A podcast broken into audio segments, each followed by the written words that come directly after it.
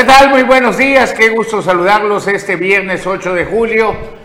Bendito sea Dios, es viernes y es fin de semana de ir a pescar con todo.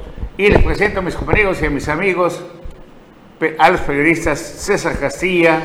¿Qué tal, Carlos? Muy buenos días. Buenos días a todo el auditorio. Estamos iniciando Melet Político. Tenemos mucha información que compartirle durante los próximos 60 minutos. Malo la que es Bruno Carca Morbide. Bichabel, Carlos, ¿cómo están? ¿Qué tal? Muy buenos días. Bienvenidos a Omelet Político. Y rayadas las autoridades de Tulum.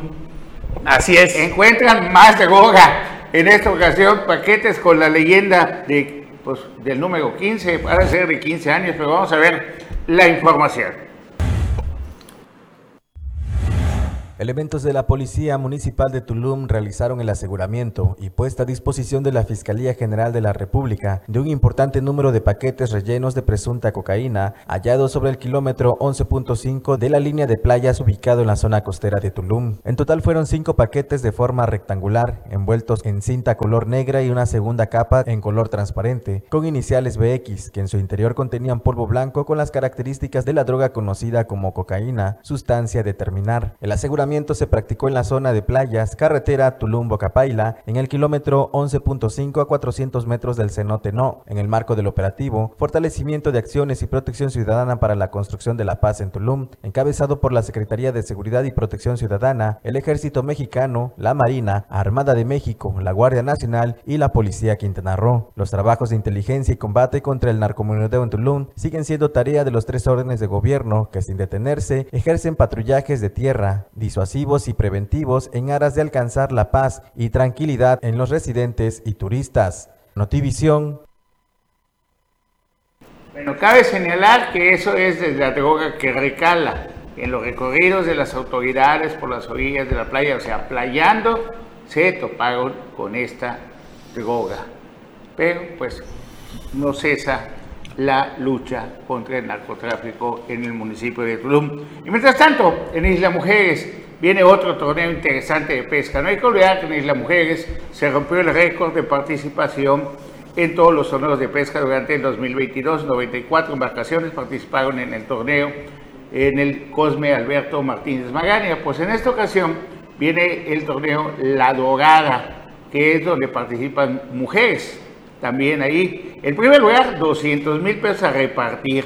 Si me ayudas, por favor, es en César La Dorada del Caribe primer lugar. Son 200 mil pesos en premios, ajá, el, pero a repartir. El primer lugar es de 70 mil pesos, segundo lugar 50 mil pesos, tercer lugar 35 mil, cuarto lugar 25 mil, quinto en 15 mil y el sexto lugar 5 mil pesos. Esto será el 12 de agosto, va a ser la cena de capitanes y el 13 de agosto a partir de las 6 de, de la mañana será el registro y a las 7 ya el disparo de salida. Los costos de inscripción son de 4.500 pesos hasta el 7 de agosto y subirá a 5.000 pesos del 8 al 13 de agosto, un momento antes de iniciar ya con la, bueno, ya el disparo de salida. La cuenta de, para depositar es en el banco HSBC y ahí están todos los, datos. A beneficiar el municipio de Isla Mujeres. Está la información ahí en, el, en nuestro Face y en todo lo que es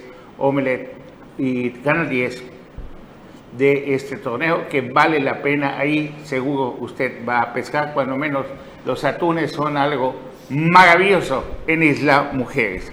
Y luego de, del accidente, bueno, no el accidente, de, del desacierto o de la falta, creo que la mala suerte del director de Capa, de apellido, de apellido Mollinedo, cuando en el kilómetro 5.5 de carretera Ucum, González Ortega inaugura el cárcamo así bien bonito, precioso. Toda la gente, todos los reporteros ansiosos por ver que, pues, la inauguración, ¿no? Ahí estábamos también nosotros. Y de repente, al abrir la llave con todo, miren lo que sucedió. ¿Va a poner audio, por favor?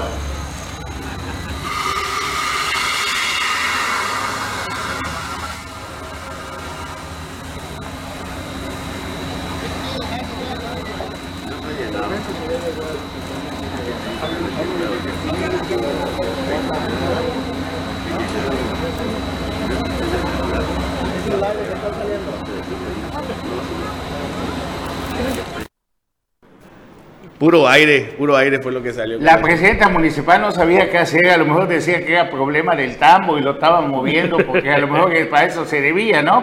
Para que no los vaya a pringar tanto el agua. Todos los de capa se quedaban viendo entre ellos como diciendo, ya la cajeteamos, nos van a madrear.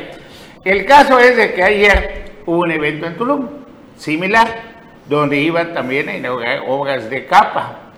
Y pero antes, como ya tenían la soga remojada los de capa, pues checaron como 10 veces antes de que funcionara. Y esto fue lo que pasó ayer en el municipio de Tulum.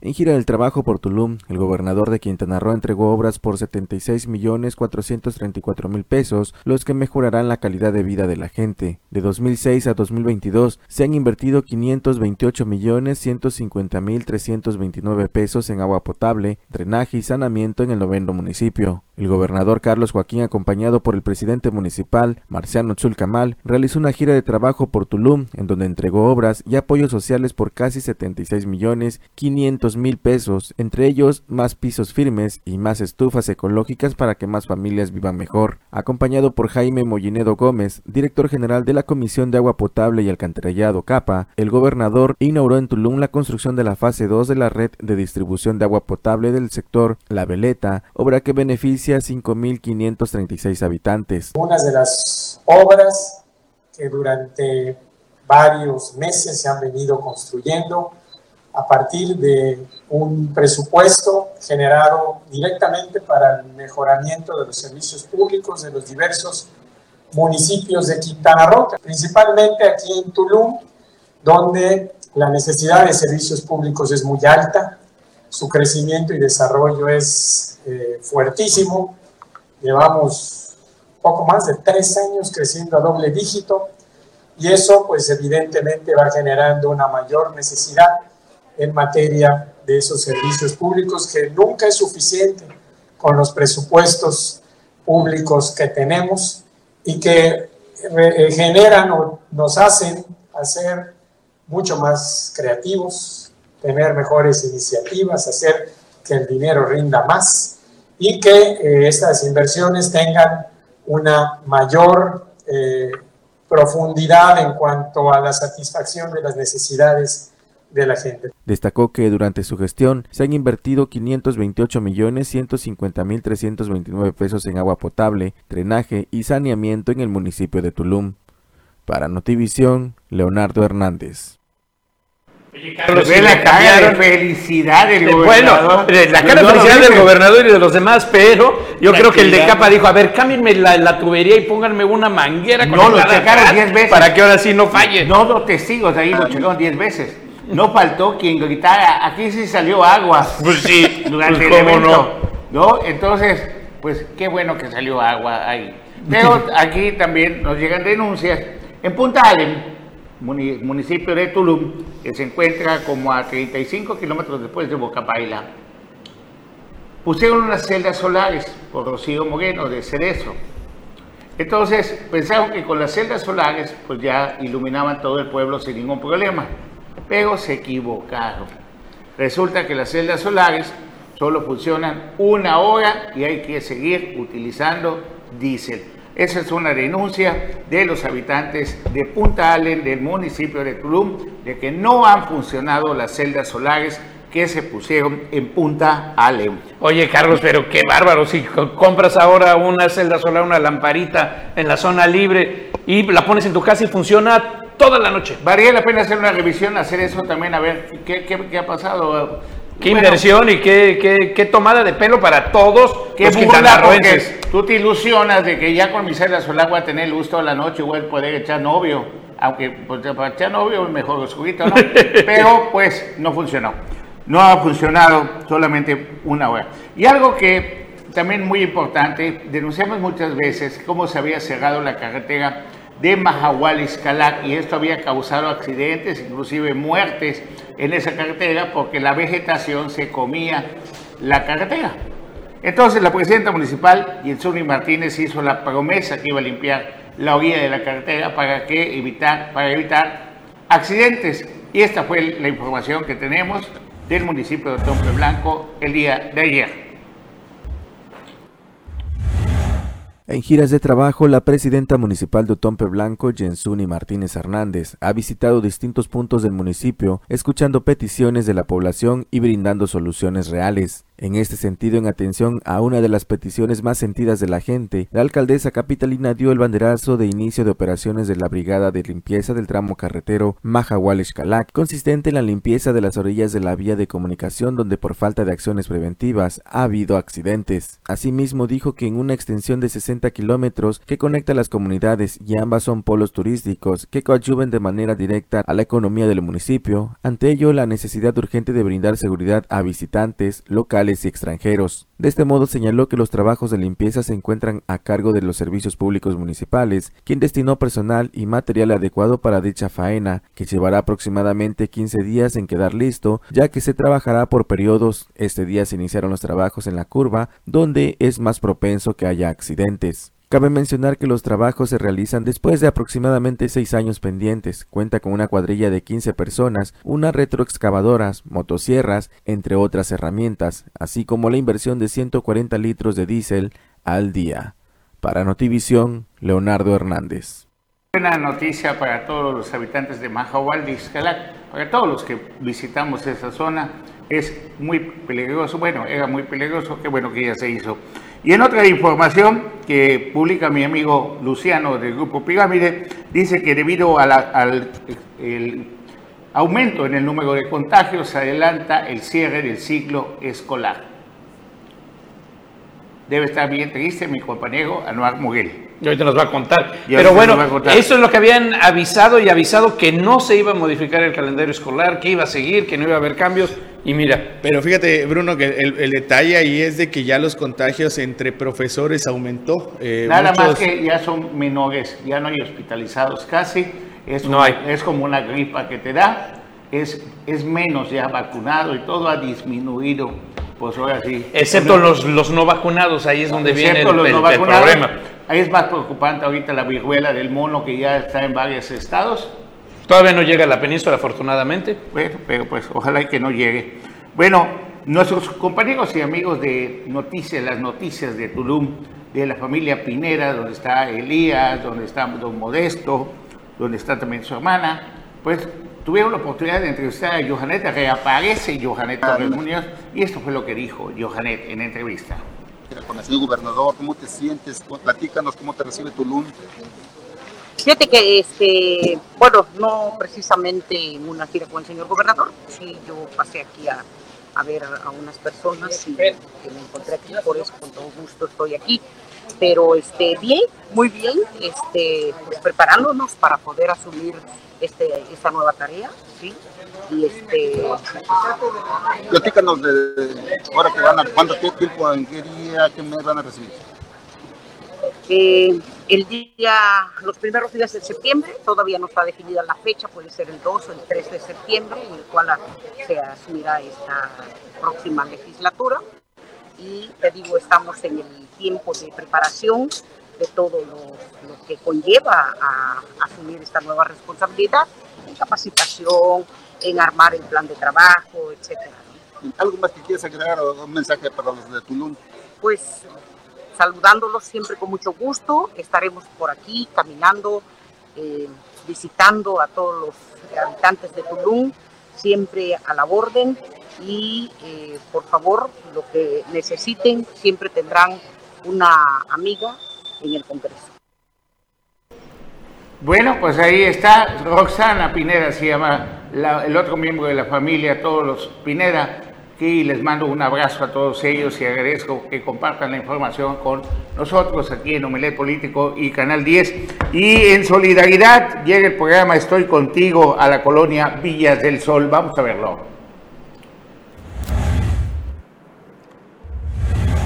Para acercar los servicios municipales a la gente, la presidenta municipal Leli Campos encabezó hoy el programa Estoy contigo en el segundo parque de Villas del Sol con la participación de funcionarios del gabinete y regidores. En audiencias, Leli Campos escuchó a los vecinos. Estaré dando audiencias a la ciudadanía para escuchar las necesidades y problemas, dar soluciones inmediatas, de ser posible o en su caso acompañamiento para atenderlas, dijo la presidenta municipal en la bienvenida a los asistentes quienes desde temprana hora acudieron para ser atendidos por las instituciones municipales. Servicios públicos, tesorería, protección civil, Secretaría de Justicia y Participación Ciudadana, Instituto de la Mujer, DIF, Seguridad Pública, fueron algunas de las secretarías y direcciones que proporcionaron atención a los vecinos que requirieron algún trámite, plantearon inquietudes o quejas e incluso proponer alguna mejora en los servicios que se ofrecen a la comunidad.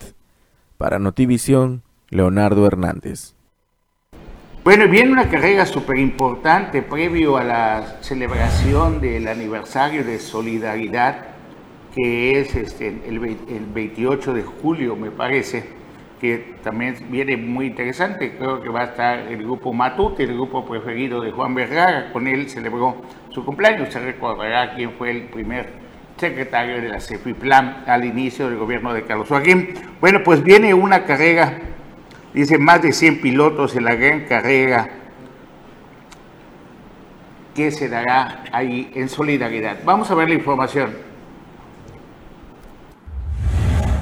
Como parte de los festejos patronales en honor a la Virgen del Carmen, el Gobierno de Solidaridad y el Club Marlins de la Riviera Maya organizan la gran carrera internacional de motocross con la participación de 110 corredores del sureste del país, además de Guatemala y Bolivia. En conferencia de prensa, encabezado por el secretario general del ayuntamiento, Juan Novelo Zapata, en representación de la presidenta municipal Lili Campos Miranda, el director general del Instituto del Deporte Municipal, Amador Gutiérrez, y el presidente del Club de Motocross Marlins de la Ribera Maya, Raúl Méndez, informaron que el acceso a la carrera es gratuito. Iniciarán al mediodía en la pista José Quiancham, al respecto, Juan Novelo dijo que para la presidenta municipal Lili Campos, este tipo de eventos posicionan a Solidaridad como destino turístico a nivel nacional, Latinoamérica y el mundo. Fomentamos el deporte en solidaridad, sobre todo el turismo deportivo, como ya hacen otras disciplinas, apuntó. Los organizadores invitaron a los solidarenses a disfrutar de la carrera, dado que es apto para toda la familia, en la pista del cruce de la avenida CTM con Boulevard. La invitación se hizo extensa para que las familias participen en las fiestas de honor a la Virgen del Carmen, cuyo programa contempla otras actividades como una cabalgata, el torneo de pesca, la vaquería, presentación de artistas, juegos mecánicos y mucha diversión.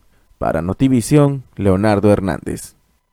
Bueno, pues no se lo pierda, va a estar súper interesante el aniversario de Solidaridad, le están metiendo con todo y repito, va a estar el grupo Matute amenizando esta celebración. Vamos a un corte, regresamos con el profesor Anuar Moguel para que nos explique por qué se terminó el ciclo escolar antes de tiempo. Está muy triste porque no va a llegar a clases todos estos días, es muy celoso de su deber. Regresando el corte, platicamos con él.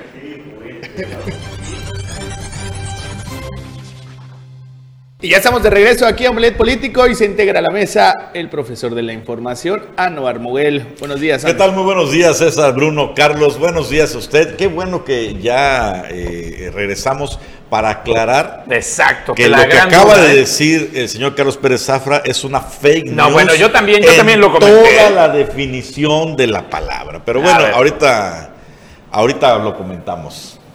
A ver, Anuar, sí va a haber sí, sí va a haber un cambio de horario, un cambio de horario, un cambio en el calendario. Las no, nada que ver, no porque, hay. porque son varios medios que lo traen. O sea, ya lo dijo el gobernador 75 veces. ¿Y de dónde viene la pero noticia? El gobernador también ha dicho muchísimas cosas. Sí, pero lo...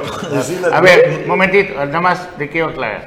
Y buenos días antes que bueno, nada. Eh, ya te saludé amablemente. Bueno, yo dije que mi amigo Luciano del Grupo Pirámide había publicado que por el exceso de contagios se había adelantado el cierre del ciclo escolar y que pues tú estabas triste por eso. Tristísimo. ¿Ah? Tristísimo si así fuera. Pues pero no fue así. Imagínate se que, clausuras. imagínate, en, en defensa... a las 7 de la mañana radio, a las 9 omelet político, a la una da clases, qué hueva. No, no, pero no, hay que cumplir con el trabajo de uno, sobre todo. Sí, se ve que lo dice animado. Sí, hay que cumplir con la vocación. Oye, a ver, vamos a aclarar el punto. Sí lo publica el grupo Pirámide, pero hay que, eh, creo que se quedaron con el titular, hay que ver la información. El que declara es Sergio Acosta Manzanero, quien es el presidente de la Asociación de Padres de Familia Estatal, y donde se ha adelantado el fin de cursos es en 40 grupos 40 grupos. ¿Sabes cuántos grupos hay? No. Pues, pues, solamente hay más de mil entonces, tantas escuelas. Ahí está, mira. Señor, señor. Entonces no fue fake news, sí se adelantó no, en 40 escuelas. 40 grupos. En 40 grupos, se adelantó el cierre escolar. Pues nada más les dijeron, váyase a su casa, el cierre del ciclo escolar no se ha adelantado. Porque para empezar, mira, déjame, déjame te aclaro algo como docente. Nosotros nos regimos por fechas de calendario y hay un sistema donde se ponen las calificaciones de los alumnos para certificarlas. En ese sistema tú pones cuánto va a sacar el alumno y ahí salen las boletas y los certificados. El sistema para evaluar a los alumnos ni siquiera se ha abierto. Es decir, nadie puede decir, ya terminamos el ciclo escolar, toma tu certificado y toma tu boleta, porque está cerrado el sistema. Se va a abrir hasta la próxima semana. Y nadie te lleva tu manzana. Sí, a veces. Ok, bueno, ya aclarado el asunto. No hay adelanto del ciclo escolar. A lo mejor han retirado algunos grupos por ah, tema de contagio. Y clausuras también se han, se han Qué bueno que no los aclaras. lo, vuelvo, lo vuelvo a aclarar, pero bueno. Y además, circula la nota de don Carlos Barrachina Elizón, también otro compañero y amigo, que fue levantado el periodista Alfredo, este, Alfredo Gris. Alfredo Gris fue levantado y violado en la ciudad de Mérida. Dice la información que Alfredo Gris fue a pedir ayuda a la Ciudad de México luego de amenazas recibidas en Quintana Roo por publicaciones y de ahí se acogió al plan de, al organismo de, protección. Al organismo de protección a periodistas que no sirve para absolutamente ni maíz y lo fueron a buscar a Mérida donde estaba lo levantaron y pues está la denuncia por violación según lo que publica don Carlos Bagachina Elizón, que le mandamos un abrazo y un saludo. Lo torturaron, lo, ¿Ah? torturaron, lo golpearon, muy, le pusieron... Muy, eh, seria la denuncia, muy dura. Y, pues ahí el llamado a las autoridades a que ¿qué está pasando? que se investigue a fondo, porque ese, ese fue un tema de Quintana Roo. O sea, él, publicó cosas de Quintana Roo. Sí, sin embargo, el mecanismo es federal y eh, denuncian, al menos en la columna, de que alguien dio la, información de dónde se encontraba Su refugiado, ¿no? Pues los mismos de protección a pues turismo. imagínate, qué protección, ¿no? el mecanismo. El mecanismo, si ya saben dónde estás, dónde vives, hasta te van a poner una manta, eso fue lo que denunció. Wow. O sea, no lo agarraron así de, improviso, primero le pusieron una advertencia. Bueno, y en otra, en otra información les voy a platicar que normalmente la ley de alcoholes del Estado dice que está prohibido poner a menos de 500 metros una venta de cervezas o del alcohol a 500 metros de una escuela, de una unidad deportiva, de donde hay otro. Y esto lo cambiaron, cambiaron desde antes, sin que lo publique el diario este, el oficial de la Federación, habían cambiado eso. Ya lo publicó el diario federal, diario oficial de la Federación. Ahora, en las islas está permitido a 300 metros, le redujeron 200 metros. ¿Y por qué en las islas sí? A ver, no parecería, dices, es normal. Todas las patentes que hemos visto, cuando menos en Chetumal, dicen que están a nombre de contra, Controladora de Negocios SADCB. Revisando el acta constitutiva de Contraladora de negocios, contra, la que controla los negocios SADCB, aparece el nombre de Pedro Joaquín de Luis y Nacín Joaquín de Luis. Por eso es la proliferación de los SIX. Trate usted de poner o de rentar un local para un punto modelo. ¿Saben qué? Misión imposible porque todo está a favor de la Heineken y de los Six. Entonces ahí hay un tráfico posible para que no vayan así de que está seguro, sí, sí estoy seguro porque ya vi el acta constitutiva. Pero lo más sorprendente, y tenemos los documentos que posteriormente los vamos a dar a conocer, es que acaban de autorizar 15 patentes más para los super Willys, que muchos de ellos están enfrente de una unidad deportiva, al lado de escuelas, cerquita de todo, o sea, pasándose la ley por donde usted se puede imaginar. ¿No? bastante, bastante cuestionable. Entonces, tenemos la información y tenemos los documentos de lo que estamos platicando en esta mañana, en esta mesa de viernes 20, 8 de julio. 8 de julio y viernes. 8 ah. de julio y viernes, que por fin es viernes. Y usted se acuerda, Bruno, tú, tú te has recordar, César, pues nada más. Hemos dicho que usted puede ser bandido, ladrón, corrupto, todo lo que usted quiera, pero no puede meterse en el camino del presidente o ponerle piedras al presidente, opinar diferente al presidente. Y vemos un claro ejemplo con Alito Moreno, quien se atrevió a votar en contra de la reforma eléctrica y esto ocasionó que el presidente Laila Sansores, la gobernadora de Campeche, jamás hubiera exhibido los audios si no tiene la autorización del presidente de la República. Jamás hubiera roto la puerta de la casa del presidente del PRI, que sí es un bandido de siete suelas, porque es, tiene una mansión que no tiene ni un jeque árabe, pero tuvo que tener la palomita o la bendición presidencial. Miren cómo rompieron la casa del exgobernador de Campeche, Sí, como si fuera, como si fuera de... El peor delincuente, el Chapo vamos a poner, Chapo o el que usted le quiera llamar. Así rompieron la casa de la... Acuérdense que decían que era Amlito porque no hubiera llegado jamás a ser el presidente del Partido Revolucionario Institucional si no hubiera tenido la bendición del presidente de la República. Le rompen su casa, a ver si tenemos las imágenes de Dron. Es una mansión descomunal en un cerro. Voy a decir que en el cerro más alto varias de hectáreas. Varias ah, hectáreas. Varias hectáreas. Creo que son 25 predios juntos que él compró y es algo descomunal lo que tiene ahí. Pero es algo que tiene que estar autorizado desde la presidencia de la República para que se lleve a cabo. Todo lo que tiene que ver con políticos de esos niveles es, el presidente. Por... El presidente agarra y dice, pues se lava las manos como Poncio Pilato y dice, bueno, como el gobernador también se lavó las manos, pero se lavó las manos cuando salió el agua de Tulum, sí lo vimos, ¿no? Hace ratito. ahí sí, ah, ahí, sí, salió. Ahí sí salió. ya lo dijimos, ya lo mandamos cuando no salió. Entonces... Después que dice el presidente de la República en su mañanera, por así que el imperio de los otros datos, dice, no es santo de mi devoción, pero es injusto lo que le hicieron, violaron sus derechos. Ay, yo no estoy de acuerdo. No estás de acuerdo, si bajo la mesa tú dijiste que le rompan todas su por qué Oye, había votado para el, que tema, por ejemplo. el tema ya escaló. Alito es una cosa y ahora... No, ahí vamos a ese tema en ese, a eso. Ah, ya sabes a dónde. Ya, ya, claro. Sí, al, intocable. Te, estábamos esperando para. Calentando. Te estábamos esperando para ello. ¿Y por qué están tocando al intocable? Ahorita lo vamos a decir. Muy bien. ¿Qué fue lo que hizo Alejandro Moreno Cárdenas? Solamente votó en contra y empezó a hacer equipo con los que pueden competirle la presidencia al presidente de la República el día de mañana, donde él ya tiene a sus corcholatas y tiene un tapado sus corcholatas y el hombre de más confianza del presidente, sin duda alguna, se llama Dan Augusto. ¿Quién sería el mejor candidato a nivel internacional y el más preparado? Marcelo Ebrard. ¿Quién es el más zorro, que, con más colmillo, con más todo, de todos los que están ahí?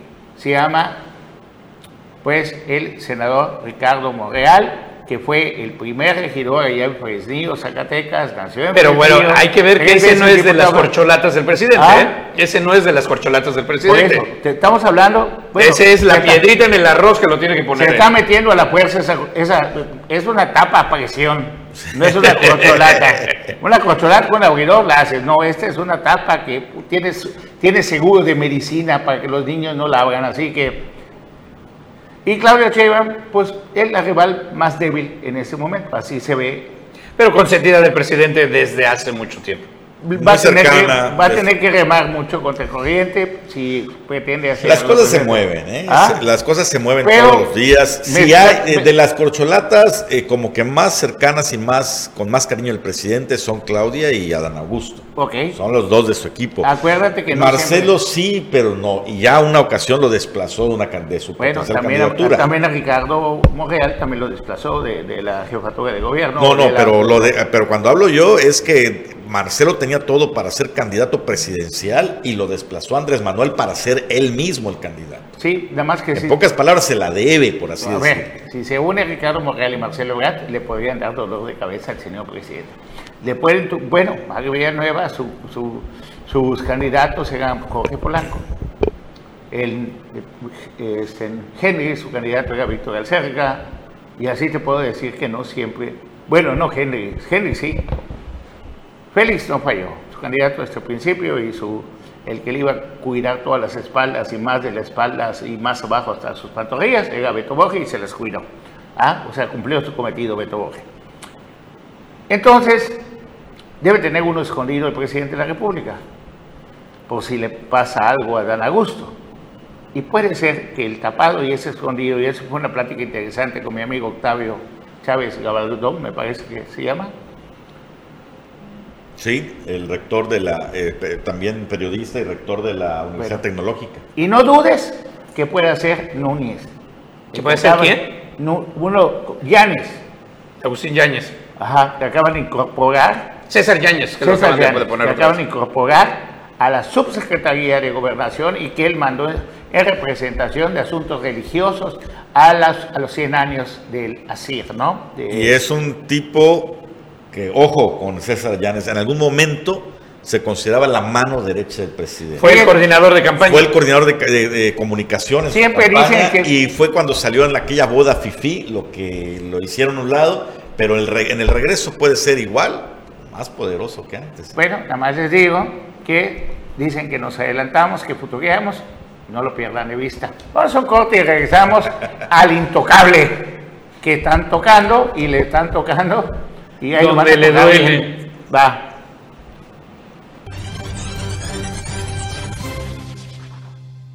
Continuamos aquí en Nomelet Político y bueno, se cimbró la clase política nacional después de casi cuatro años de gobierno de Andrés Manuel López Obrador, donde el expresidente Enrique Peña Nieto era tratado con sábanas de seda, no se mencionaba, jamás fue atacado por el presidente. De repente en la mañanera de ayer sube el actual eh, titular de la Unidad de Inteligencia Financiera, Pablo Gómez, y anuncia que han presentado denuncias por desvíos de miles de millones de pesos relacionados con familiares y amigos de Enrique Peña Nieto. ¿Qué pasó? ¿Se acabó el pacto de impunidad? ¿Rompió su palabra Andrés Manuel López Obrador? ¿O es que ya solfatean nuevas jornadas electorales con un desgaste acelerado del gobierno federal? Bruno, 26 millones de pesos son, y son vínculos que lo ponen directamente a él y a su familia. 26 mil, ¿no?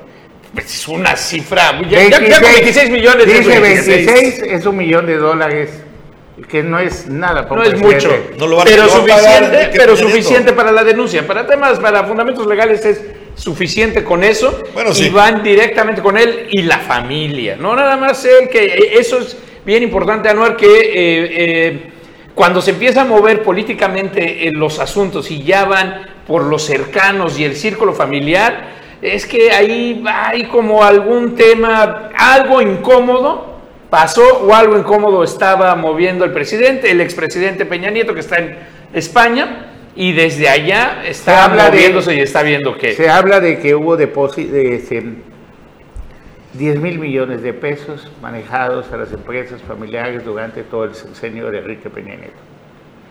Bueno, ¿qué pasó? Porque, y, a ver. y sería el rompimiento del supuesto pacto, bueno, el supuesto pacto que es como el, el, el, ronroneo en todo el mundo. ¿Qué es que reaccionó el presidente así? ¿A qué se debe? Esa es la clave, fíjate. Pero más allá de a qué se debe, lo más interesante va a ser en estos días la respuesta de Peña Nieto. Ya, ya, ya, Va a soltar uno de los dos videos todos que tiene guardado. todos los periódicos, todas las primeras planas nacionales hablan de eso el día de hoy. Claro, por eso es que no es para menos. Bueno, yo ya leí cuál es el motivo. Bueno, no, no, no, no. No puedes, o sea, puedes leer y mucha gente Suposiciones, de cuáles son los motivos, ¿no? Eh, no tenemos la, ciencia cierta. Ahorita nos comentas lo que leíste. Yo tengo mi teoría y esa es una teoría muy personal como tal. Respetable. Eh, no he leído nada, ¿eh? por cierto. No, a lo mejor vamos a coincidir con lo que, con lo que hayas leído.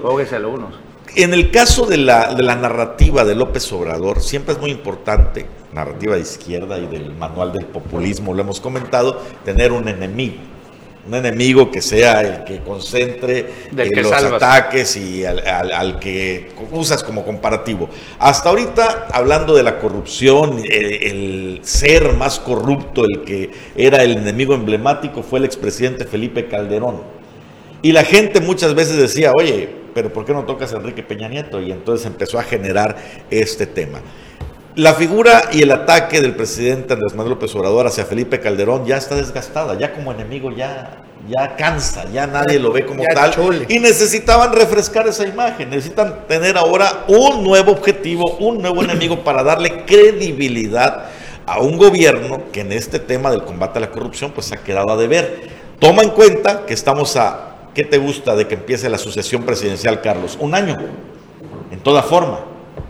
En un año vamos a empezar ya a ver los golpeteos por la presidencia de la República y Andrés Manuel López Obrador necesita fortalecerse políticamente y así es como suelta este golpe en la mesa. Vamos a ver qué consecuencias tiene, porque si bien, como dice Brumo y como especulan algunos, tiene material o videos comprometedores eh, Enrique Peña Nieto, podría salir el tiro por la culata. Sin embargo, hay que decirlo, hay muchísima gente que sí estaba esperando y estaba hasta reclamando que se tocara al expresidente Enrique Peña Nieto y yo creo que es una jugada política electoral con miras al 24. Ahora, una, una, jugada política electoral, pero con un costo altísimo en la política, en, el sistema político mexicano.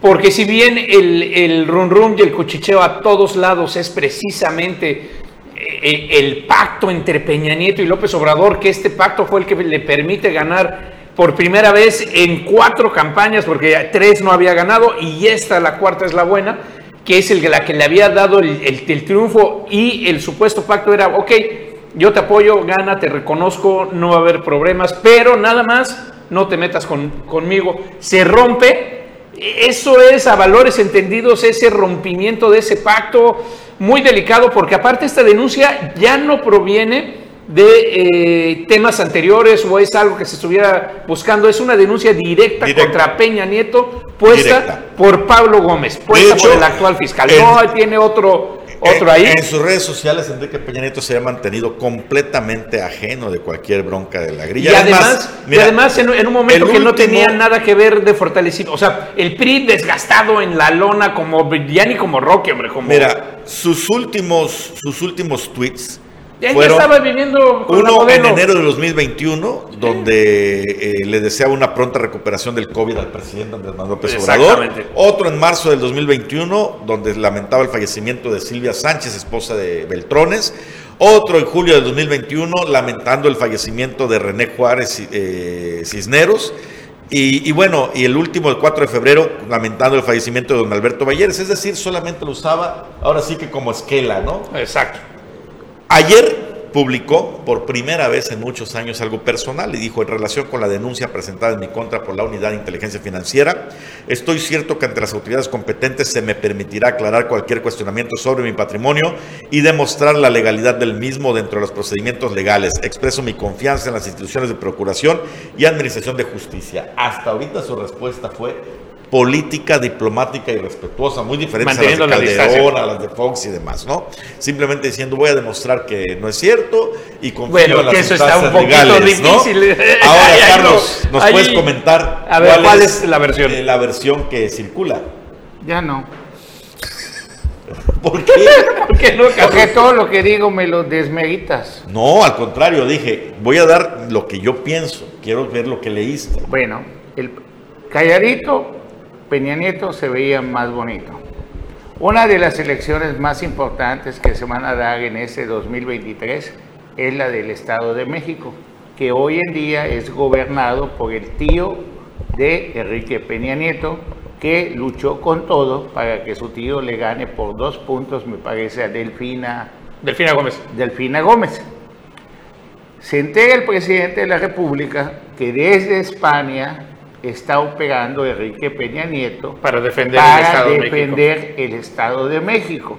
Eso causa pues el enojo o encabronamiento de el se presidente, se rompe el pacto y nadie se puede meter contra la soberbia, autoritarismo o las ideas. No, se rompió el pacto, se rompió el pacto. Se rompe el pacto y dice, tú representas un obstáculo en mi vida, en mi camino, en mi futuro, y de una vez vamos a poner las cosas.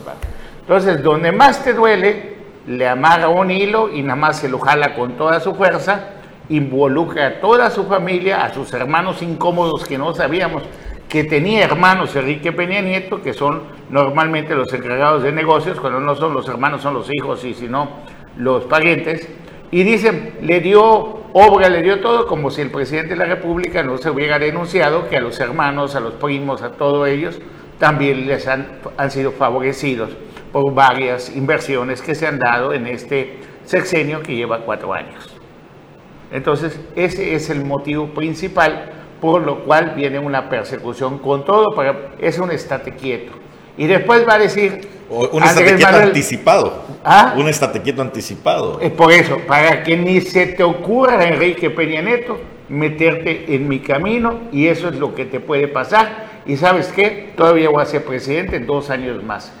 Y si me molesto, pues ya sea con ese señor Yáñez o ya sea con Adán Augusto, voy a seguir gobernando el país llamado México.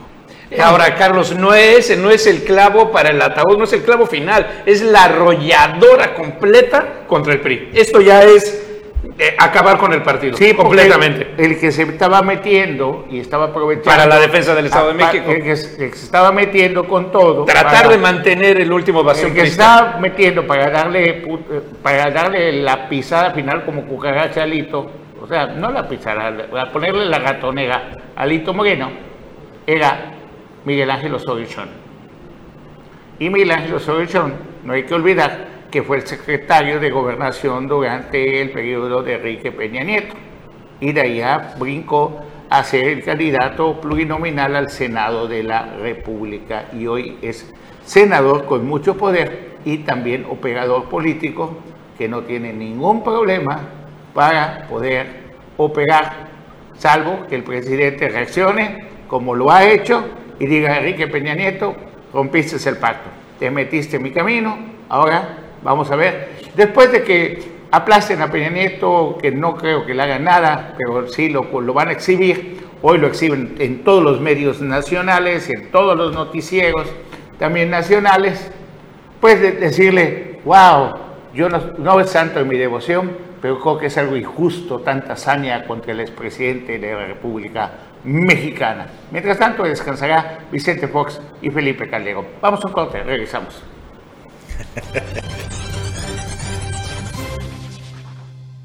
Gracias por regresar con nosotros. Ya es la recta final de este programa este viernes. Bendito sea Dios, es viernes. Viernes diga pescar, está el mar que hasta las cucarachas pueden navegar, no hay, se mueve una sola. De verdad, está. Las cucarachas navegan, eso está bueno, Carlos. Ah, está, pero así, mira, plato, bonanza, ¿cómo se llama? Calma chicha. Ok. ¿Ah? Eso digo, y después viene la lluvia, medianoche y todo, pero entonces vamos a dormir este, así en el corazón del mar para sentir así la luna así cargados de energía. Así que no se vaya a perder el domingo a las 9 de la noche sin tacto político. Vamos a venir quemados, cansados, pero con un ánimo. ¡Wow! Ya nos dio permiso. Con y la pila recargada. Y todo su apoyo, don Carlos Toledo, que es tan buena gente. La próxima semana toca Puerto Morelos y dentro de 15 días bucearemos con el tiburón ballena. En menos, 15 días, 3 semanas, estaremos trayendo para ustedes las imágenes buceando con el tiburón ballena ahí en Holbox.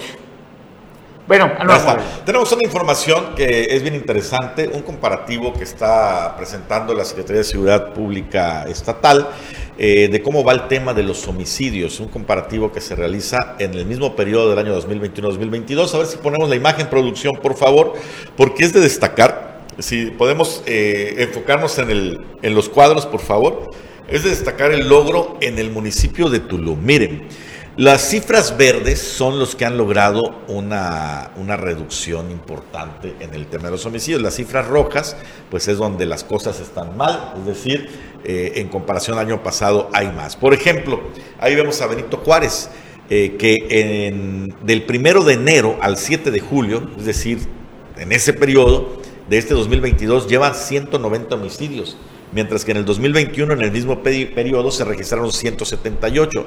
Allá han subido los homicidios al igual que en solidaridad. Tulum, que era el otro foco rojo donde se dispararon durante el gobierno de Víctor Masta el número de ejecuciones, vean la comparativa.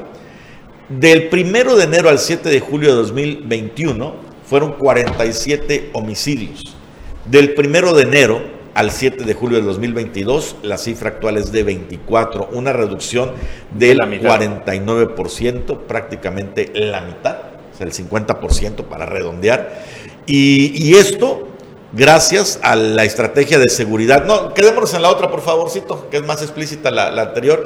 Gracias a la estrategia de seguridad implementada por el ayuntamiento a cargo del alcalde Marciano Zulcamal, quien al menos ahí sí les está cumpliendo los ciudadanos porque en la campaña él dijo en reiteradas ocasiones que la prioridad número uno de su gobierno iba a ser recuperar la paz. Un 49% de reducción es bien interesante. En Otompe Blanco también vemos una reducción importante. Nada más que hay que decirlo. La zona de Tulum y Otompe Blanco hay una enorme diferencia en la operación de, los grupos criminales. Aún así, interesante el Otompe Blanco también que baja de 30 a 8 en el mismo periodo de, eh, de un año a otro. Así que Tulum llevándose las palmas allí en la Riviera Maya con la estrategia de seguridad. Vemos que en solidaridad en Benito Juárez, que son los otros municipios eminentemente turísticos, las cosas no van bien, mientras que allá las gestiones han dado el resultado que agradecen los ciudadanos y que reconocen los empresarios y los inversionistas. No por nada, Carlos, Vemos entonces que de los 400 proyectos inmobiliarios. 435 proyectos inmobiliarios, 217 para Tulum, 180 y tantos para Solidaridad y los demás para Benito Juárez. Los demás municipios, que les vaya bien. Para Bacalar también hay muchos interesantes, nada más que no se ha dado a conocer esa información, pero uno se asustaría de lo que hay en Bacalar y de lo que han subido los predios en el municipio Ahora, de Bacalar. Esta noticia es súper importante ahorita porque se acaba de dar a conocer el reporte sobre percepción y eh, problemas que ve la ciudadanía, la gente de Quintana Roo. Seguridad número uno y eh, número dos, secuestros. A ver, las dos preocupaciones más importantes. Tenemos las imágenes del bulevar del que nos compartieron Leonardo para finalizar con este, el programa para que presumir ante todo Quintana Roo, qué bonito está quedando el Boulevard Bahía de Chetumal. Ahí están. Ah, miren, así está quedando de bonito. Tenemos más fotos. Vamos a mostrar todas las fotos de cómo está quedando nuestro Boulevard, lleno de marquesitas, de todo. Mira eso. Pues ahí está, y todavía está el tema de que si mueven o no a los ambulantes, ¿no? Está el estilo de afloje sobre esa situación.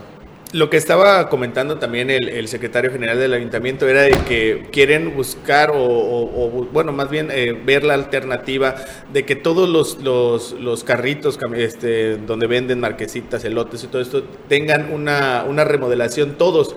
Eh, no hay hasta el momento un recurso que pueda ser donado por el ayuntamiento, pero la propuesta ahí está para que esté acorde a la, a la, a la remodelación y que pues también tengan más vista estas, estos carritos. Eso es lo que... Pues creo que con ese, con ese flujo de gente y tan bonito que ha quedado el Boulevard, no dudo que sí puedan tener el día de mañana, si continúan las cosas así, el presupuesto, todas estas gentes que ven marquesitas, que ven machacados, que ven todo, para poder realizarlo. Mientras tanto, bien bonito y también en, el, en la mega escultura que ha sido, ahora sí que el mega mamotreto, le decía a don Eduardo que en paz descanse, pues vienen cosas interesantes. A una Moguel ya te compartieron a ti, que eres el único que habla con el que le sigue a Dios.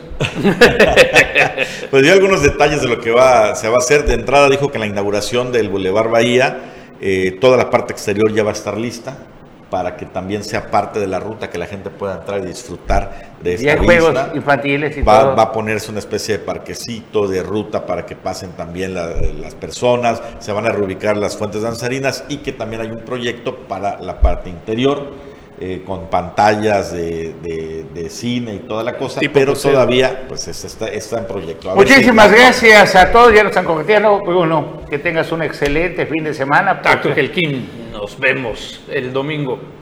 Anuar, que tengas un excelente. Hasta el domingo y este, todos los que escucharon, alumnos, padres de familia, hay clases, ¿eh? Se acaba hasta el 20 de julio, 21 de julio el ciclo escolar. Se ve tu felicidad, así como que no te da flojera estoy promocionando. No falten. César Casilla, que la pases súper bien este fin de semana. Si van, a, pues, si van a navegar, pues ahí nos vamos a topar. ¿A dónde vamos? A un frentito del muelle. Así que va a estar sumamente interesante. Una aventura que vamos a compartir con ustedes. Las islas de los pájaros, las islas que donde anidan los rabiorcados en la bahía de Chetumal lo que queda del mirador va a estar interesante. Acompáñenos el próximo lunes y el domingo a las 9 de la noche. No se pierda Sin Tacto Político. Gracias a todos los que ven este programa por sus comentarios, nos motivan, no tienen idea cuánto. Pásela bien, excelente fin de semana.